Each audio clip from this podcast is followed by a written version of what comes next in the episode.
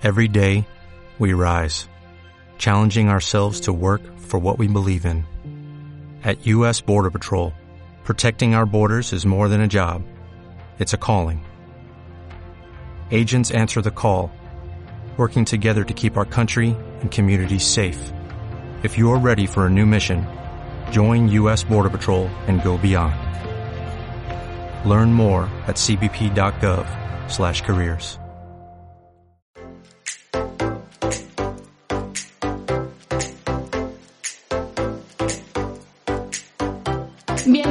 podcast de la Iglesia Centro Cristiano Esperanza en Valencia, España. Esperamos que disfrutes escuchando este mensaje con nosotros.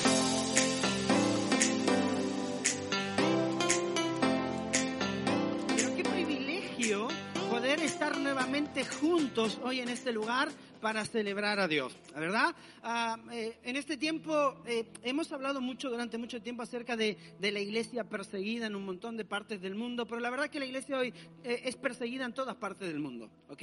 Y no solamente persecución a través de aquellos que profesan una fe cristiana, de golpes, sino también perseguida a través de diferentes ideologías con las cuales estamos siendo constantemente invadidos. Este fue un tiempo muy, ah, no sé si tú tuviste la oportunidad de, de poder ver y examinar todo lo que está sucediendo a nuestro alrededor, ¿no? Pero yo te quiero desafiar a que eh, te metas de lleno en estos 28 días de ayuno y oración que vienen. Necesitamos levantar una voz por nuestra querida Valencia, necesitamos levantar una voz por nuestra querida España y por cada uno de nuestros países en diferentes partes del mundo. Como iglesia necesitamos unirnos, que este sea un tiempo en el que Dios se pueda mover. Mira, eh, creo que estamos en el momento justo para ver la mano de Dios obrar. Mira, cuando tú y yo tenemos necesidades, cuando tú y yo tenemos eh, algo, algo en nuestra vida que necesita que Dios intervenga, es el mejor momento para ver a Dios como un Dios de milagros.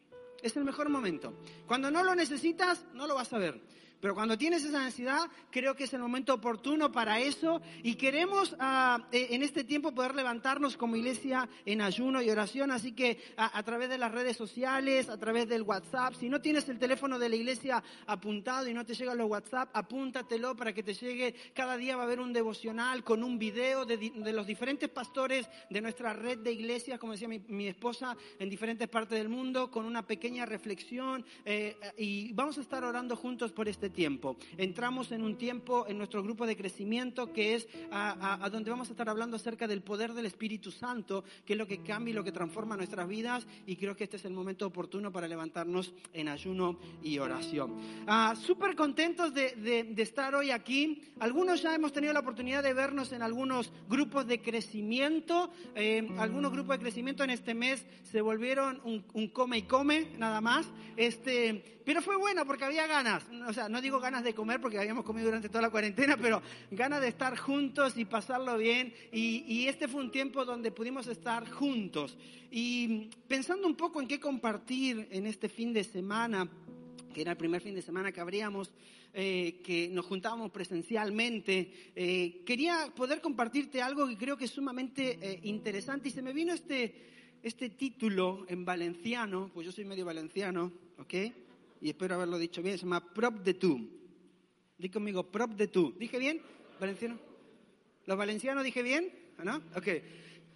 Cerca de ti. Ah, mira, dice uno por ahí. Vamos a tener que aprender más valenciano. Cerca de ti, prop de tú, ¿ok? Y yo quiero hablarte de eso en estos próximos minutitos. Mira, escuchamos durante tanto tiempo, seguramente a ti te pasó como a mí, los primeros días estabas todo el día metido frente al televisor. ¿Ok?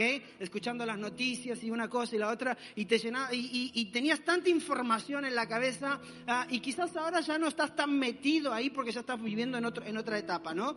Pero eh, escuchamos mucho hablar de esto de aplanar la curva. ¿Lo escuchaste?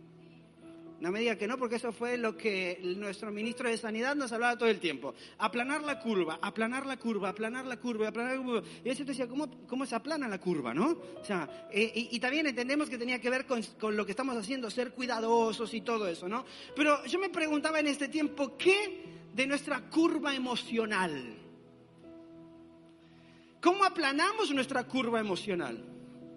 Porque tus emociones y mis emociones y las que están del otro lado de, de la pantalla allí en casa, en este tiempo nuestras emociones quizás se dispararon un montón. ¿Te pasó? Vamos a ser sinceros, vamos a hablar en familia, ¿no?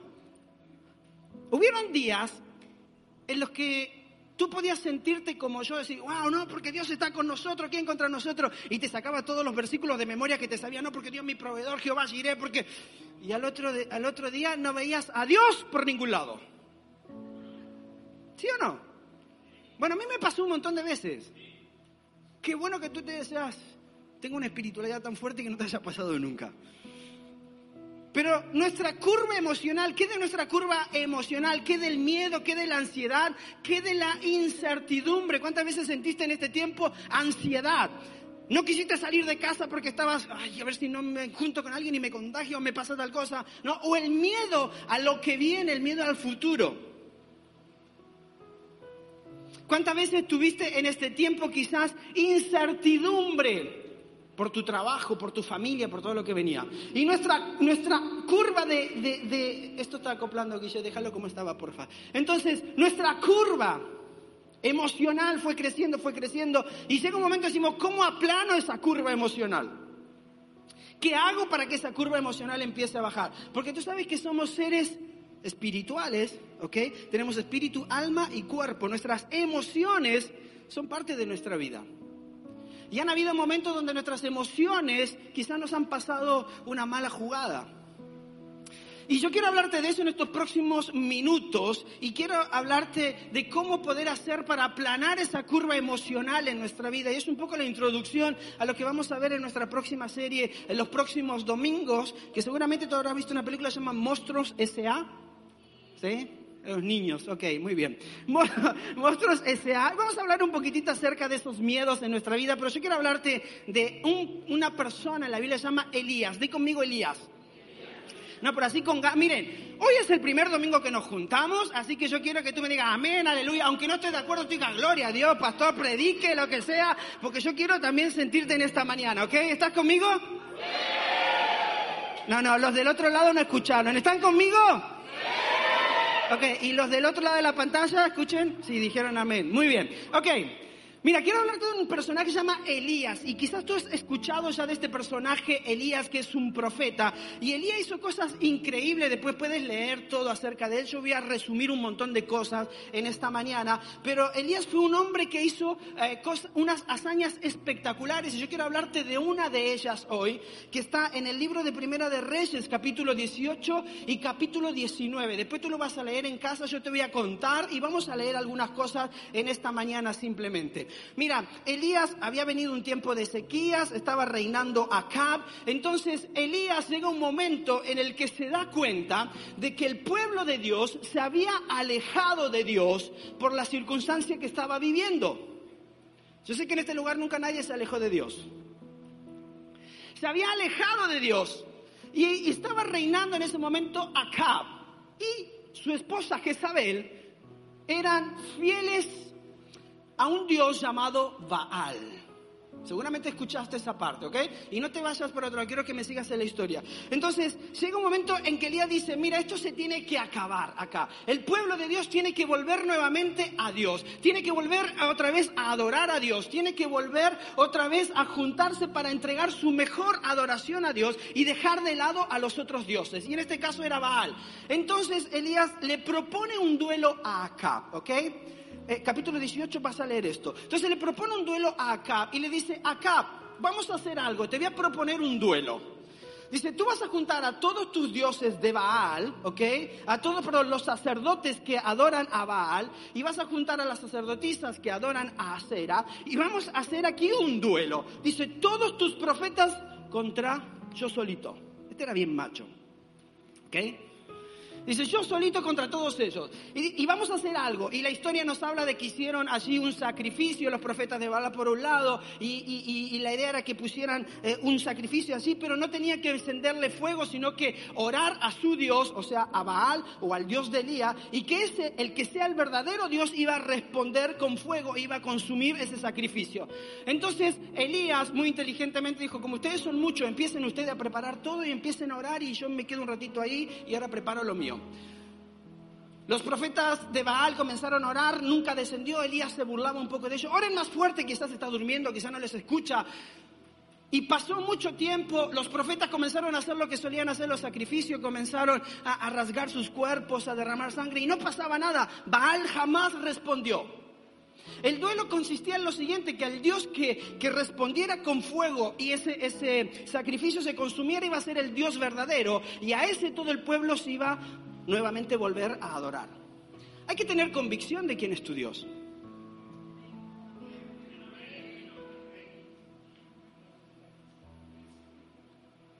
Porque no siempre, aunque la mayoría crea de que tu Dios no es tu Dios, cuando Dios se revela a tu vida, tú te das cuenta de quién es el Dios verdadero. Elías se dio cuenta que no le funcionó su Dios de Baal. Entonces dice, ok muchachos, déjenme a mí, preparó. Y además se, se, agrandó un poco, era medio argentino Elías. Entonces se agrandó un poco y dijo, miren, échenle un poco de agua también a la carne y a todo lo que está ahí, como para que realmente comprobemos de que es Dios el verdadero. Y rociaron, bueno, Pasa todo esto y al fin y al cabo Elías termina haciendo una oración, Dios responde, consume ese sacrificio y evidentemente ¿quién gana el duelo? Elías. Entonces Elías le dice a la gente del pueblo, ahora ya saben quién es el Dios verdadero, junten a todos estos profetas, llévenlos allá y mátenlos a todos porque no son del Dios verdadero. Y cuenta la historia que mataron a todos estos profetas que adoraban a Baal. Y en ese momento Elías le dice a, a, le dice, ve y vete a tu casa. Ahora, había un problema en esta, en esta historia. Y que Jezabel, en este momento de, de, de, este duelo, no fue convocada. La esposa del rey no fue convocada. Por lo tanto, cuando llega a su casa, el rey le dice, Jezabel, tenemos un problema. El Dios verdadero es el Dios de Elías. Respondió con fuego. Y mataron a todos los sacerdotes. ¿Y sabe lo que hizo Jezabel? Los que conocen la historia saben. ¿Qué hizo? Se enfadó. Se enojó y dijo, fíjate lo siguiente, Primera Reyes capítulo 19, versículo 2. Entonces Jezabel envió un mensajero a Elías para decirle que los dioses me castiguen sin piedad. Si mañana a esta hora no te he quitado la vida como tú se la quitaste a todos ellos. ¿Sabe lo que hizo Jezabel? Le lanzó una amenaza a Elías, le dijo, en 24 horas tú eres hombre muerto. Ahora yo quiero que veas conmigo esta parte de Elías. Elías se acababa de enfrentar a todo el pueblo de Israel, a 400 profetas de Baal, 400 profetas de, de Acera, y de pronto Elías está escuchando la amenaza de una mujer. Y no vamos a entrar en ese tema porque no voy para allá. Aleluya. ¿Cómo responde Elías a la amenaza? Este hombre que fue testigo de todo lo que Dios había hecho. ¿Cómo fue? ¿Cómo responde a esa amenaza? ¿Sí? Este hombre que había visto que Dios le había respaldado frente a todos los profetas, etc. ¿Cómo responde a la amenaza de esta mujer? Mira, yo te voy a decir cómo responde. Primera de Reyes 19, versículo 3. Dice, Elías se asustó. Y el que se asuste no es el problema. Huyó para ponerse a salvo.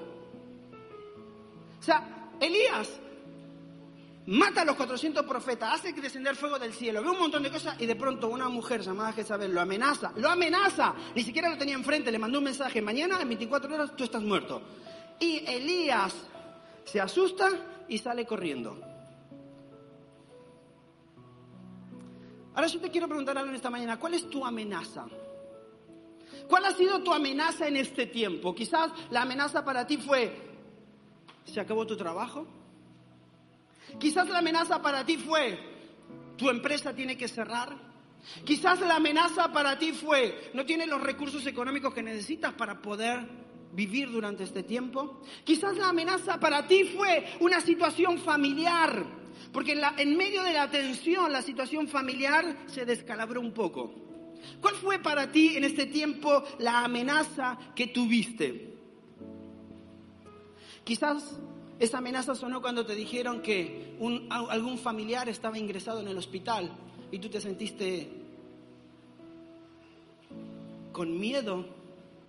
Y eso fue una amenaza para ti. La pregunta, al igual que lo que pasó con, con Elías, ¿Cómo vas a reaccionar frente a esas amenazas? Quizás ahora te identificas con Elías y tú dices, al igual que yo, yo sé lo que es sentir miedo porque yo también durante este tiempo, este periodo de estos cuatro meses, yo mis, mis emociones han ido hacia arriba, hacia abajo, no he podido aplanar esa curva que va creciendo, que va creciendo y cada vez tengo más miedo. Miedo por todo lo que me da. No, no era solamente el miedo al contagio, sino miedo al futuro, porque todos los planes que tenías en este 2020 ya no están. Miedo a cómo va a ser tu economía, miedo a lo que viene en tu trabajo, miedo a lo que viene en tu familia, miedo a lo que viene en tu salud. Entonces tú quizás, al igual que yo, dice, yo también me identifico con Elías. He visto a Dios sobrar un montón de cosas en mi vida, pero hoy tengo una amenaza que me habla y la pregunta es cómo voy a reaccionar en base a esa amenaza. ¿Están aquí conmigo? ¿Qué va a pasar con esto? Mira, Primera Reyes 19:4 sigue diciendo, luego siguió solo. O sea, Elías se fue, huyó, iba con un compañero, lo dejó en un lugar y se fue solo. Dice, siguió todo el día hasta llegar al desierto. ¿En el desierto qué hay? Nada. Yo he tenido la oportunidad de estar en, el desierto de Marruecos y sé que quizá alguno de vosotros también. Y cuando tú llegas ahí, a no ser que te encuentres un oasis, nosotros estábamos en el desierto y la primera noche a mi esposa se le mete una, una, serpiente en la... ¿Cómo se llama esto? Las jaimas esas, ¿no? ¿Qué hay? Las tiendas. Olvídate, esa noche no dormimos. Aunque la hayamos sacado, no dormimos. Mira, el resultado de sentir miedo desencadena algo en nuestra vida es que te aísles. ¿Saben lo que hizo Elías? Se aisló. ¿Por qué? Porque el resultado del miedo lo llevó a aislarse. ¿Cuántas veces estuviste aislado? Y no estoy hablando porque el gobierno te dijo que estuvieras aislado y porque necesitábamos hacerlo y porque es importante. No estoy hablando de ese aislamiento. Estoy hablando de ese que tú quisiste por miedo a la circunstancia, por miedo al contagio, por miedo a, a lo que viene. O sea, aislarte. Y cuando hablo de aislarte, no hablo de quedarte encerrado en un lugar solamente, sino que perdiste toda relación, todo contacto. Te quedaste solo con la amenaza que tenías. ¿Por qué? Porque el resultado de sentir miedo desencadena en esto que nos aislemos. Mira, además, Elías estaba deprimido. Quizás en este tiempo algunos de nosotros nos hemos sentido deprimidos. Hubieron días en donde no, no veíamos nada positivo. Elías estaba deprimido, sigue diciendo en, el versículo 4, dice, se sentó bajo, se sentó bajo un solitario árbol de retama y pidió morirse. Y dijo, basta ya, Señor, quítame la vida porque no soy mejor que mis antepasados que ya murieron, basta ya. ¿Cuántas veces en este tiempo dijiste, basta, Señor, me cansé, no puedo más? Y nuestra curva emocional iba creciendo, creciendo, creciendo y no había manera de que la planemos. ¿Por qué? Porque quizás nos pasó al igual que Elías, decidimos aislarnos. Mira, tú al igual que yo sabemos cómo se siente o cómo se sintió Elías, porque no hemos sentido de la misma manera. Hemos visto a Dios hasta el día 14 de marzo obrando de una manera en nuestra vida. Y déjame, escúchame lo que te voy decir, hasta el 14 de marzo que fue cuando nos dijeron en cuarentena todos, y de ahí para adelante conociste otro Dios. Porque hasta el 14, mientras tú y yo teníamos la libertad de ir a un lugar, de hacer lo que hacíamos, de, de, no tener peligros en nuestra vida, de no tener amenazas, Dios era el Dios de Elías, el que respondía por fuego, yo le oraba y él me respondía y veía sus milagros, pero cuando vi la amenaza, tuve miedo. Y no está mal. Primera de Reyes sigue diciendo, versículo 19. Porque quizás Elías dijo, me cansé de luchar, de pelear, no ver oportunidades. Y quizás tú y yo nos sentimos igual, pero más adelante dice que, eh, Dios tiene un encuentro con él y dice, versículo 5, entonces se acostó y durmió bajo el árbol. Mientras dormía un ángel lo tocó y le dijo, levántate y come. Elías miró a su alrededor y cerca de su cabeza había un poco de pan horneado sobre piedras calientes y un jarro de agua, así que comió y bebió y volvió a acostarse. Entonces el ángel del Señor regresó, lo tocó y le dijo, levántate y come un poco más. De lo contrario, el viaje que tienes por delante será demasiado. Mira, como estamos tú y yo en la cuarentena, dormir, comer, dormir, comer, dormir, comer. No me digan que no. Dormir, comer, sobre todo esas dos semanas a full, dormir, comer, dormir, comer. La primera semana empezamos con todas las ganas. Bueno, te mando un desafío. ¿Cuántas flexiones hace? al mes y medio ya, a ver cuánto dejas de comer porque las flexiones ya no las puedes hacer, por tanto...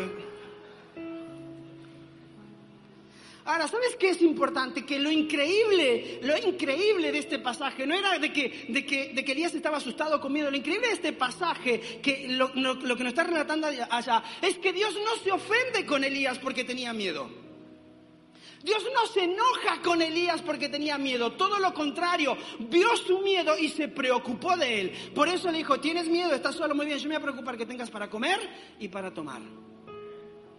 A veces nosotros creemos que tener miedo está mal.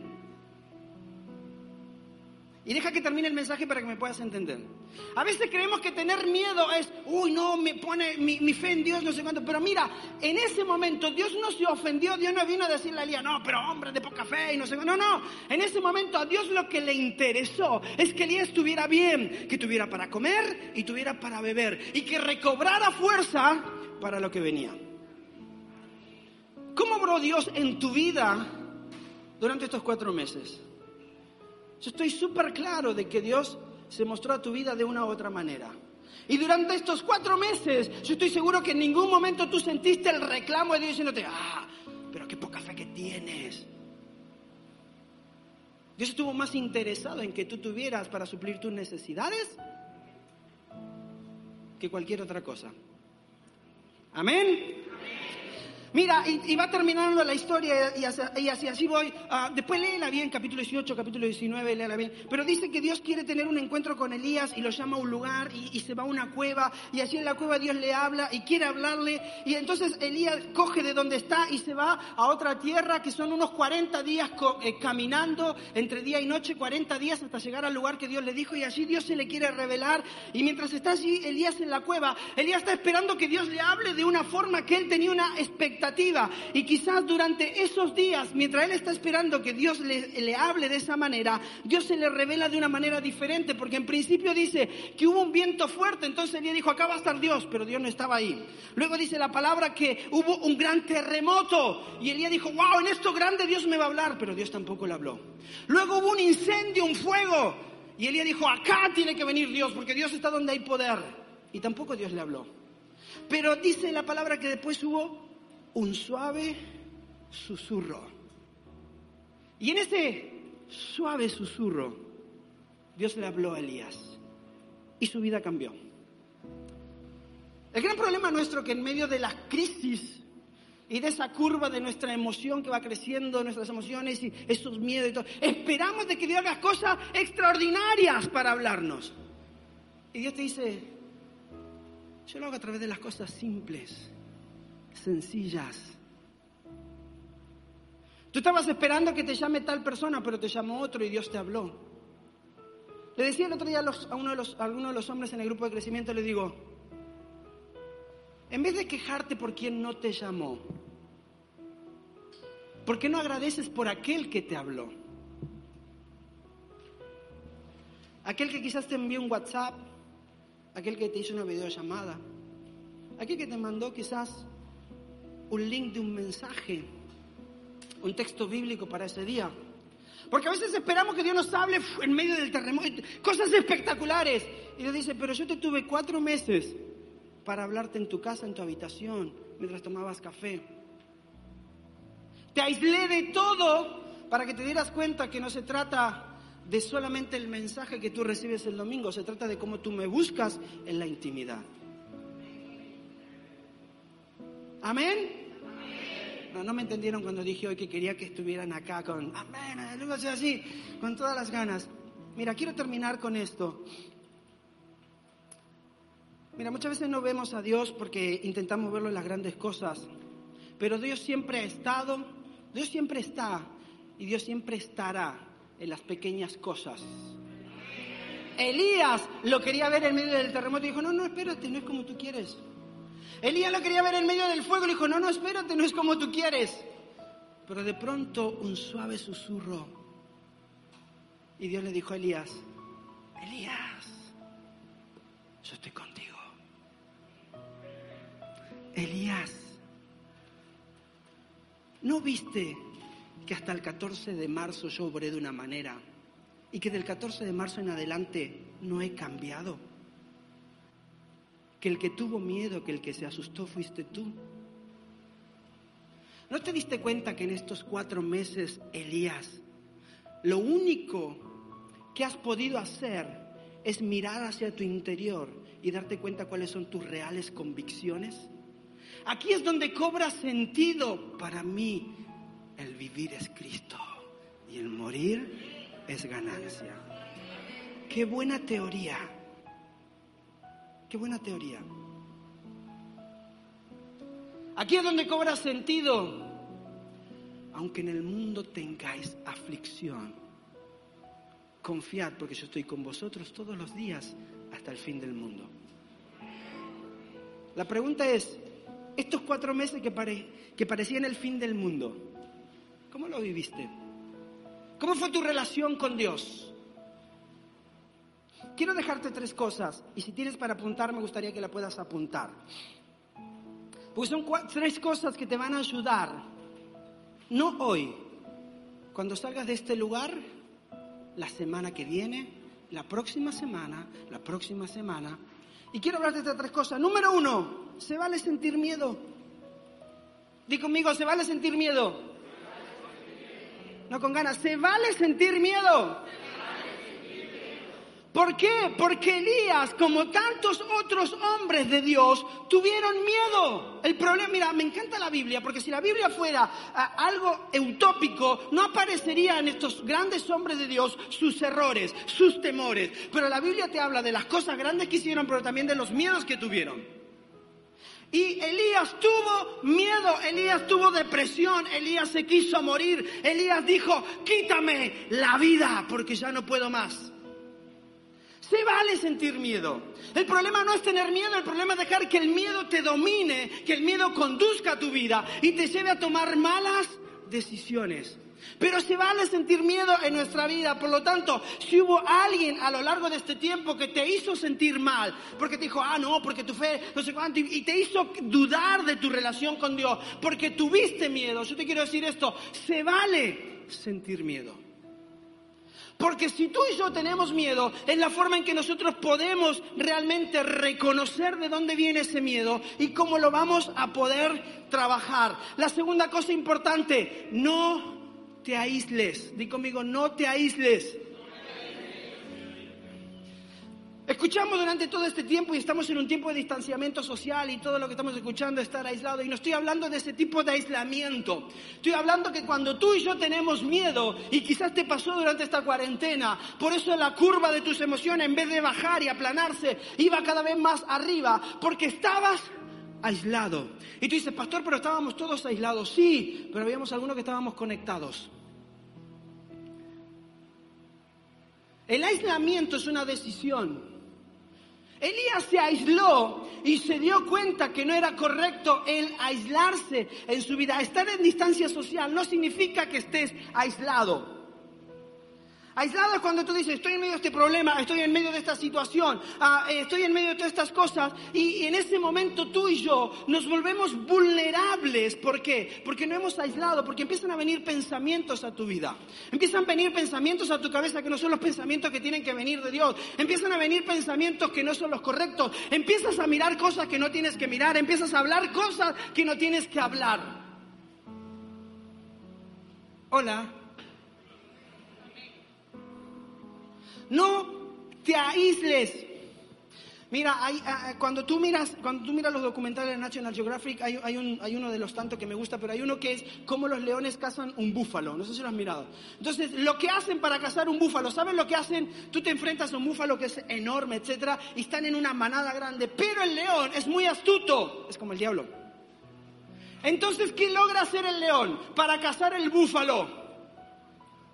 Lo aísla lo saca de la protección y del cuidado de su manada, de su madre y de los que lo están protegiendo. Y cuando lo aisló, se lo come. Si tú quieres aplanar la curva emocional de tu vida que has venido viviendo en este tiempo, tú necesitas estar conectado. Nuestro grupo de crecimiento para mí fue este tiempo, fue la clave en lo que hacemos como iglesia. Porque las personas que están conectadas son personas que encontraron amistad, son personas que encontraron gente que oró por ellos, gente que en los momentos difíciles unos con otros se animaron. Pero el diablo es muy astuto, ¿sabe lo que hace el diablo? Es decir, no, aíslate, quédate solo, no importa, nadie me quiere, todos me odian. Y sigue la canción.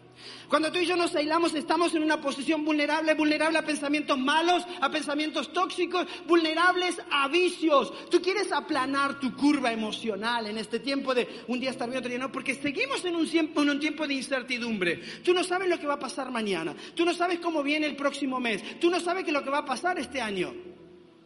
Pero si te aíslas, eres presa fácil del diablo. Entonces no te aísles.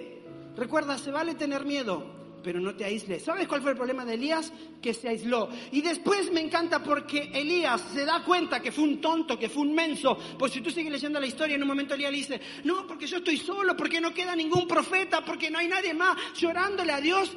Y Dios le dice, menso, todavía quedan siete mil hombres que no han doblado sus rodillas y que me siguen adorando a mí. No estás solo. El problema es que te aislaste. El problema es que te quedaste llorando solo en tu casa en vez de conectarte con Dios y con lo que estaba sucediendo. Siete mil hombres quedaban en todo Israel, que todavía el rey Acab no los había matado y que en medio de la persecución todavía no habían doblado sus rodillas a Baal. Siete mil. Porque nuestra tendencia normal es, cuando empezamos a ver las cosas mal, aislarnos y creer que todo está mal y nunca ver lo bueno que hay. Ver un montón de cosas, es decir, aprovechar lo poco que tienes.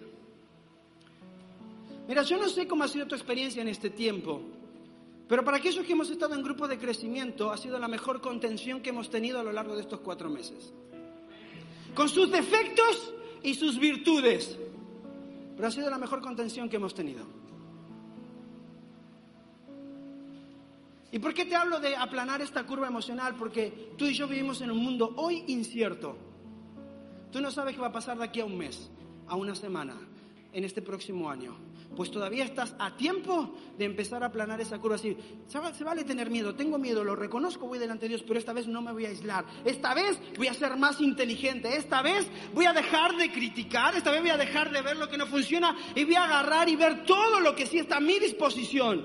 Siete mil hombres que todavía no... Y yo creyendo que era... A ti te pasa igual que a mí, ¿no? Cuando tú tienes un problema, tú crees que tu problema es el único en el mundo. ¿O no? No, porque mi... Y el otro tiene el mismo problema con diferentes ramificaciones, pero es lo mismo. Y la tercera cosa, y con esto termino, acércate a Dios. Acércate a Dios. No vamos a tener la mejor respuesta si no nos acercamos a Dios. La única forma de obtener la respuesta para este tiempo en nuestra vida y aplanar esa curva emocional en la que estamos viviendo de incertidumbre, de miedo, a veces de pánico en algunos, la única forma es que te acerque a Dios. Pero quiero decirte algo, el estar hoy domingo aquí en la iglesia no te acerca a Dios, te da la oportunidad de tener una experiencia congregacional, de adorar y celebrar a Dios, pero tú puedes estar aquí y muy lejos de Dios.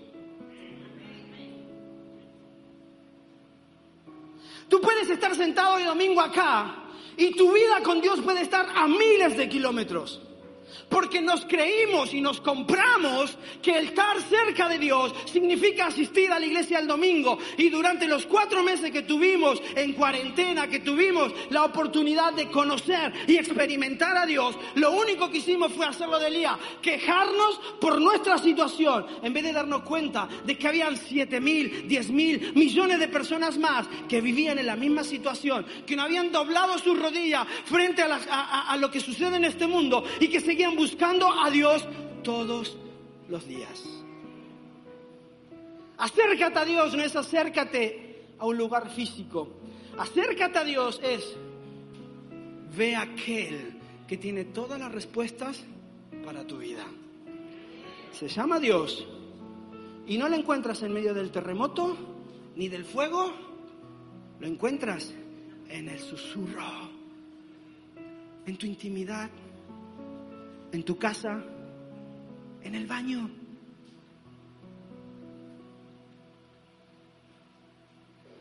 ¿Por qué no te pones de pie conmigo?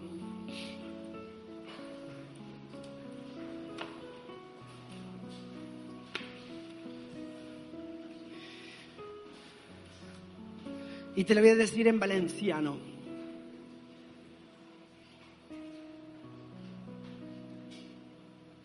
Dios está prop de tú.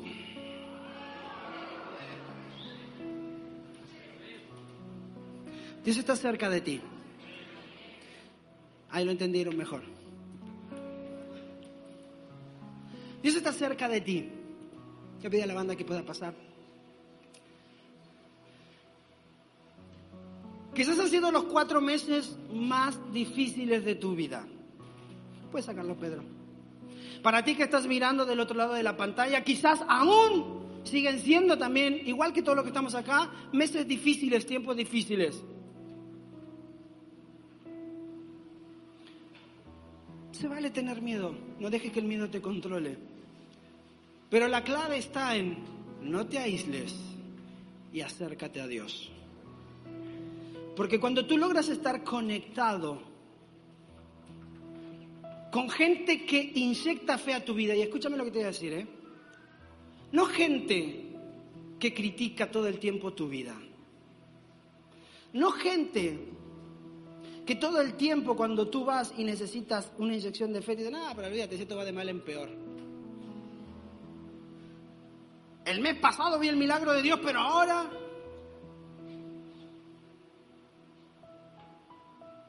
Dios está cerca de ti. Está cerca de mí. Y en este tiempo que hemos escuchado hablar tanto de esa curva que había que aplanar, quizás nos olvidamos de nuestra curva emocional.